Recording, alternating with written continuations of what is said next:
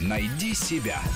Интересные профессии с Аллой Волохиной. Здравствуйте, я Алла Волохина. В эфире программа «Найди себя». Интересные новости по тематике нашей программы пришли на днях. Главным драйвером роста российской экономики в ближайшие годы должен стать креативный капитал. Разнообразные творческие индустрии и бизнес-продукты с высокой добавленной стоимостью. Стратегию развития российской экономики до 1935 года, которую готовит Центр стратегических разработок Алексея Кудрина, придает придает большое значение труду дизайнеров, изобретателей, модельеров и программистов. Ну, то есть не сырье, а человеческая мысль и его творчество – вот что выходит в топ. Ну, вот и поговорим мы сегодня о промышленных дизайнерах. Люди этой профессии делают вещи привлекательнее и удобнее для потребителей. Они разрабатывают как простую домашнюю утварь, так и высокотехнологичную, ну, наукоемкую продукцию. А, когда-то в далеких 90-х 90-х я лично привезла из Финляндии себе разделочную доску кухонную. Вот, казалось бы, доска и доска, что в ней такого вот особенного, чтобы ее тащить из-за границы. Ну вот есть только не расписать ее э, под хохлому или там другими национальными узорами, как сувенир. Но э, та доска, которую рекламировали в Хельсинки по телевизору, она меня привлекла тем, что она особым образом складывалась и удобно было ссыпать, ну там, например, в борщ капусту, которую ты порезала. Ну вот на таком простом примере можно убедиться, что промышленный дизайн может поднять с нуля до космических высот интерес потребителя даже к простейшей вещи. Потом я этой доской даже не пользовалась. И вот интересно, была ли это плохая разработка или я какой-то не такой пользователь. Вот сегодня воспользуюсь случаем, поинтересуюсь у наших гостей этим. А, с нами сегодня представители научно-исследовательского института технической эстетики легендарного в НИИТ. Это директор по развитию Сергей Моисеев и замдиректора по научной работе Александр Уваров. Здравствуйте. Здравствуйте, господа. Добрый день, добрый. Ну вот прежде чем вы начнете рассказывать о секретах своей профессии, давайте вернемся к моей доске. Что это было? Вот а, это был хороший, то, что это был хороший маркетинг, это понятно, да? Вот я была юной девушкой, вместо того, чтобы вот а, искать в магазинах там какие-нибудь духи или модное платье, я искала эту разделочную доску, которая мне была вообще не нужна. А, это вот то, что я ею, ею не пользовалась. Это была недоработка дизайнеров, или я ее просто не в тот момент купила. Надо было сначала там обзавестись хозяйством, семьей там, и так далее. Ну, вы знаете, мне кажется, почему вы ей не пользовались, может быть абсолютно масса причин для этого, но очень э, показательно то, что вы эту доску купили именно в Хельсинки. И вот начало нашего разговора, я считаю, абсолютно замечательное, потому что в Финляндии, надо сказать, что э, сами финны об этом говорят, что промышленный дизайн является основной частью государственной политики. Да, и более того, практически 10 процентов дохода государства с составляют именно доходы, так или иначе относящиеся к индустрии дизайна. Наверное, больше. Чем Даже, наверное, больше, чем, чем 10.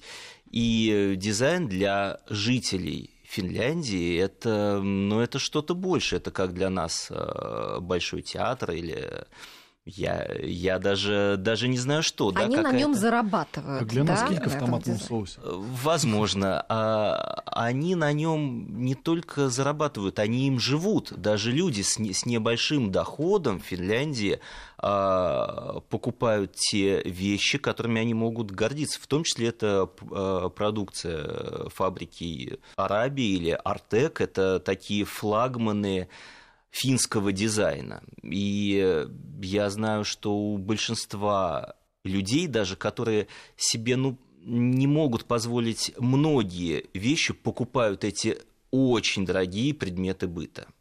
Ну, а можно сказать, допустим, что а, вот в какой-то стране вот такой среднеарифметический потребитель, он более требователен к промышленному дизайну, а где-то менее, да, ну вот по идее в Скандинавии, как вы говорите, да, а в России, вот у нас, мне кажется, основное требование – это цена к товару, да, его качество, а вот чтобы там он был эргономичен, еще там как-то что-то, об этом, наверное, думают не всегда как и производители, так и потребители. Знаете, причин э, очень много. Действительно, у дизайна одна из функций, помимо того, что он должен быть э, удобным, эстетичным, он должен быть экономически оправданным, дизайн должен воспитывать потребителя. И у нас получилась очень интересная штука, что э, на протяжении всех советских лет мы пользовались замечательными, надо сказать, объектами дизайна, но затем произошел сбой. Он э, произошел не только в сфере дизайна, он произошел во всех областях нашей жизни. И, к сожалению, наше общество абсолютно иначе воспитанное, иначе подходящее к проблеме потребления, к проблеме использования вещей, просто оказалось не готовым к новым вещам и к, к новой реальности, связанной с э, дизайном. И поэтому, когда на рынок хлынула масса э, вещей, которые, в общем-то, на самом деле не, не цены и не нужны, ну, мы просто потерялись. Джинсы? Джинсы, ну... Джинсы были всегда. Джинсы были всегда. И, э, может быть, это вещи, которые являются ну, такими искусственными, искусственными, навязанными. А давайте с примерами, чтобы было понятнее. Ну, давайте вот с... Чего мы не догоняем? Какой дизайн нам непонятен? Ну, в... Тоже любопытно. Да? Послушаю с удовольствием.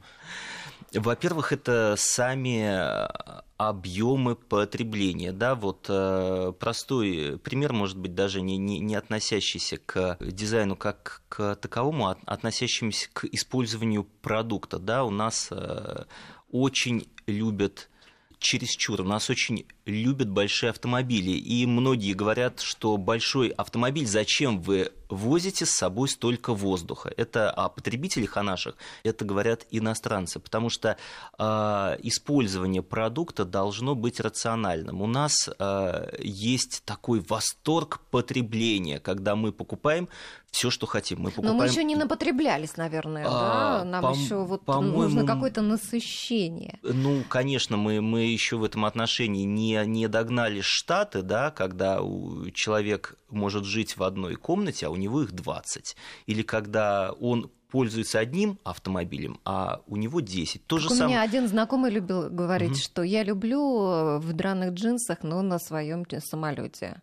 Вот так. Это ну, это тоже, наверное, позиция. такая хорошая позиция. Или поза, да. Но, э, тем не менее, здесь, здесь э, речь идет о том, что вы не изменяете свое качество жизни, увеличивая э, количество вещей, которыми вы владеете. То есть, если у вас один автомобиль или 10, это никак не повлияет на ваше качество жизни. Вот это главная отличительная особенность тех же скандинавов от нас или американцев, которые на нас э, сильно похожи в плане использования предметов? Ну, мы такие, может быть, шире такие, мы такие менее прощу... просчитываемы меньше, да? Душа менее у нас широкая. Да, да, да, душа широкая.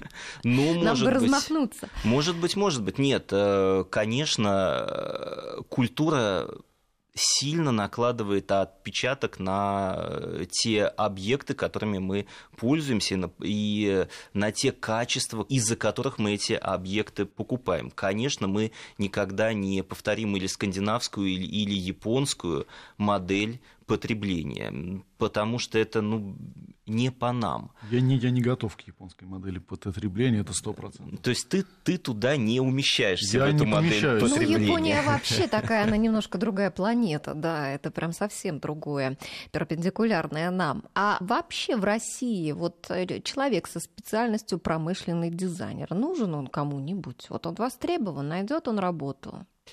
Знаете, я, я уже больше 20 лет преподаю на кафедре промышленного дизайна, и я могу сказать абсолютно точно, что мы отслеживаем, сколько наших выпускников находят работу. И я могу точно сказать, что в начале э, и в середине 90-х был резкий спад, практически никто из выпуска не находил работу по специальности. Сейчас уже Э, в течение двух-четырех лет а у нас есть положительная тенденция, ну, наверное, процентов 10-15 от общего числа выпускников по специальности промышленный дизайн все-таки работают по этому направлению. 10 процентов? Да, это, да. это мало, но это намного больше, чем то, что, что было раньше. Раньше это казалось профессией абсолютно как изучение, ну, я не знаю, с таким же успехом можно было Быть учить... сексологом, к примеру. Ну, сексолог, я так думаю, найдет больше работы.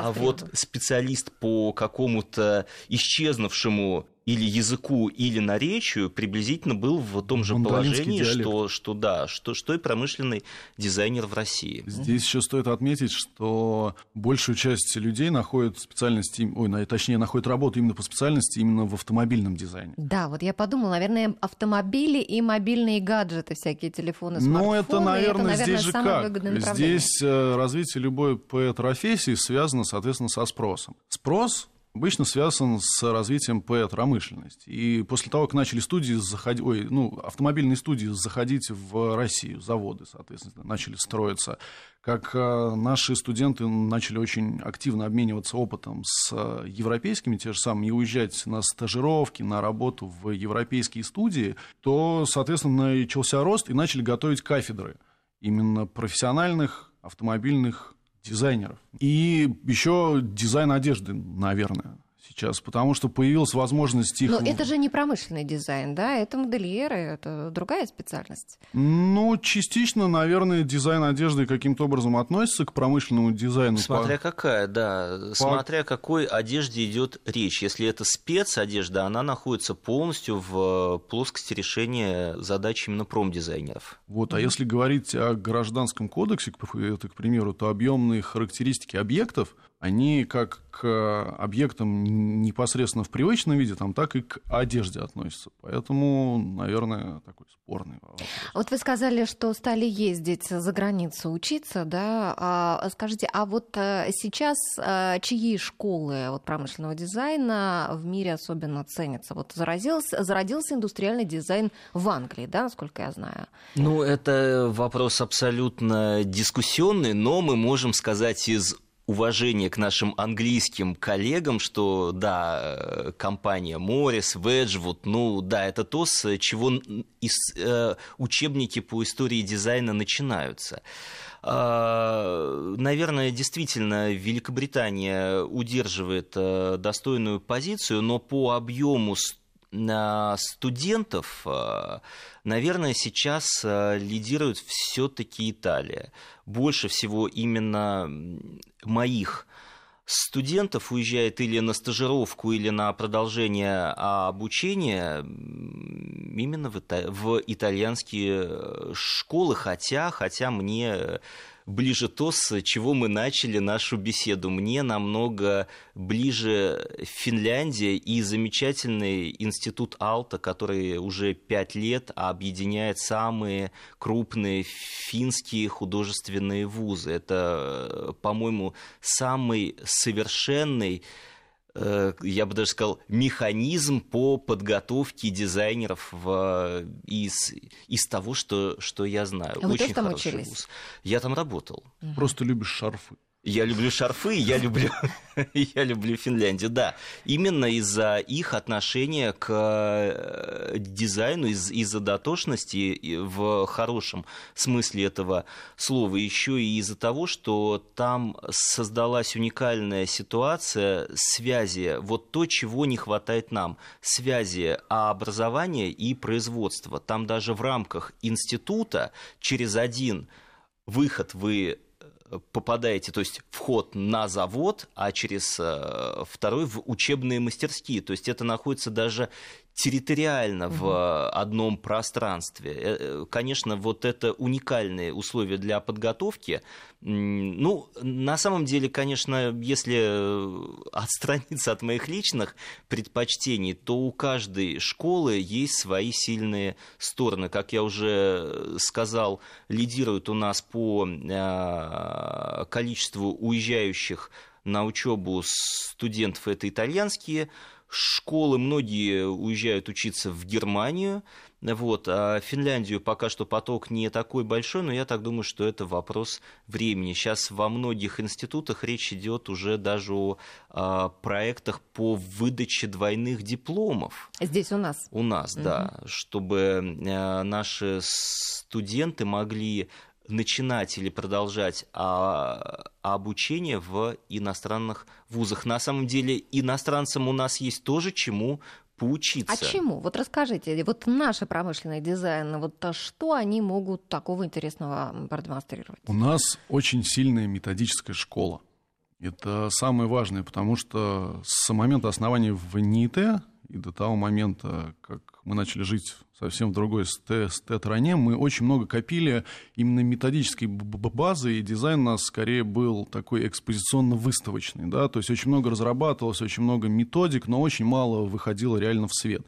И к примеру, в Южной Корее, в, в Скандинавии, они даже не скрывают, что используют наши методики в проектировании. И это, в... это еще советские методики? Да, да. да советские. Еще, еще советские методики, они даже не скрывают этого. А относительно минутки статистики, то есть если говорить о качестве именно студентов, то это Скандинавия и Европа, Италия. А по количеству это Китай и Южная Корея, потому что там 38 тысяч студентов в год они вы. Ну, давайте к нам лучше вернемся. А вот скажите, вы говорите, что а, вот а, методическая система советская была э, ну, такая, что до сих пор даже востребована, а российская, вот, вот за последние 25 лет в промышленном дизайне ну, мы что-нибудь давайте сделали? Давайте я скажу. Мы в промышленном дизайне, безусловно, делаем. У нас э, Хотя надо отметить, что то, что делают российские дизайнеры чаще всего упираются в мелкосерийное производство.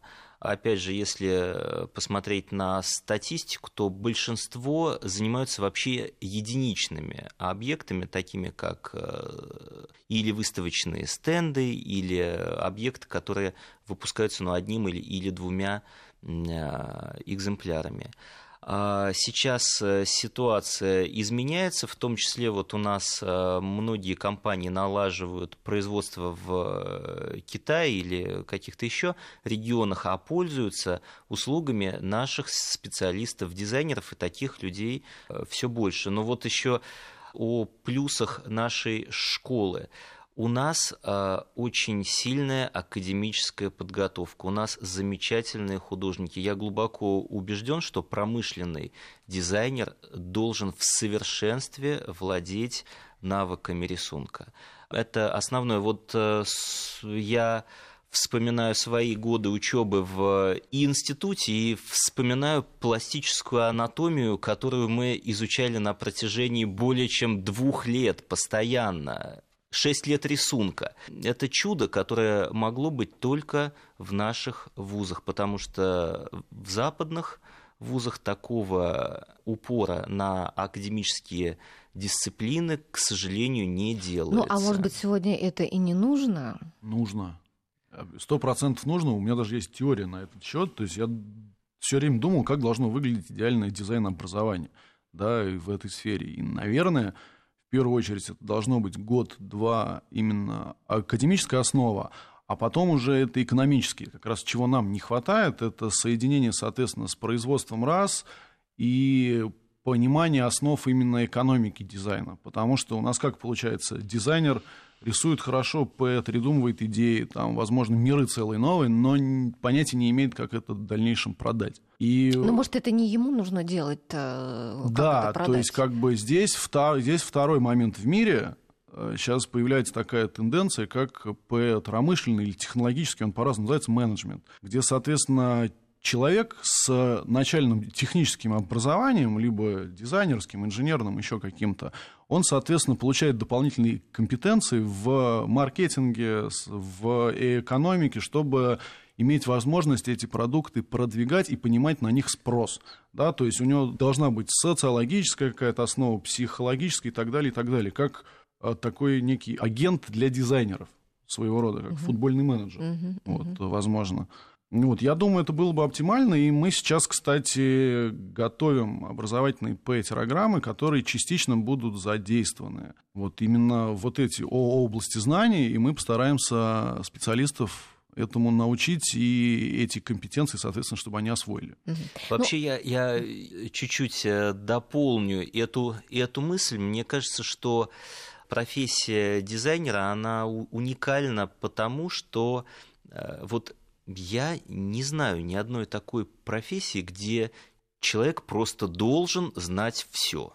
Дизайнер должен иметь представление о медицине, о социологии, об экономике. Он должен э, знать очень много. стороны. Ведь, Конечно. Да? У меня был э, эпизод в э, профессии, когда я занимался проектированием подводных аппаратов. Да И день вы. подводника для меня был буквально родным праздником. Я чувствовал себя абсолютно интегрированным в профессию подводника, потому что когда мы делаем объекты, мы, ну, как по системе Станиславского вживаемся в профессию. Так это вы же секретный человек, секретный э, подводник, да? Да они, для, они для Кусто делают.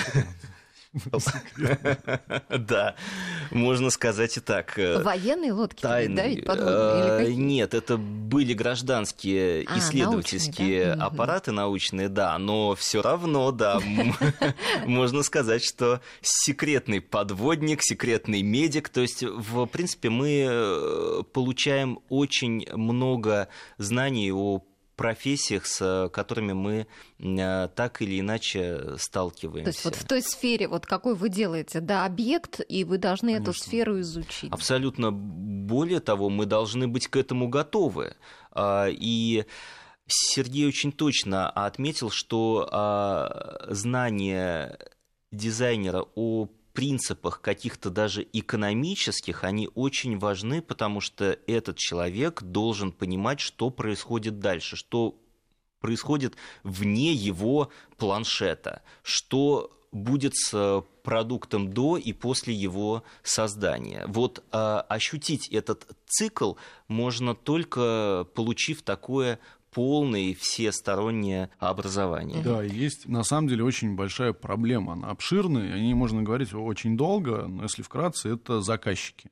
Потому что у меня еще когда в Тольятти была небольшая студия, Э, я очень сильно ругался, потому что мы реально хотели делать хорошие вещи, классные. С заказчиком всегда проблема Нет, у но дизайнеров. Здесь даже в более глобальном смысле. Одно дело, когда заказчик просто дотошный, или у него плохой вкус, или он не понимает, что ему надо. А здесь, в принципе, неправильное понимание профессии. Потому что сейчас дизайнер воспринимается как, ну, таким словом, рисовальщик. Да? То есть, а давайте, зачем нам нужен промышленный дизайнер? А давайте раскрасим монитор в синий цвет или в, или в зеленый. А дизайнер не участвует в процессе разработки. А ведь дизайнер, в первую очередь, это проектировщик. То есть, э, если бы дизайнера привлекали к э, разработке на этапе концепции, то мы получали бы намного лучшие образцы угу. существенно лучше. Ну что ж, мы продолжим нашу беседу буквально через две минуты. Сейчас прервемся на новости. Найди себя. Интересные профессии с Аллой Волохиной.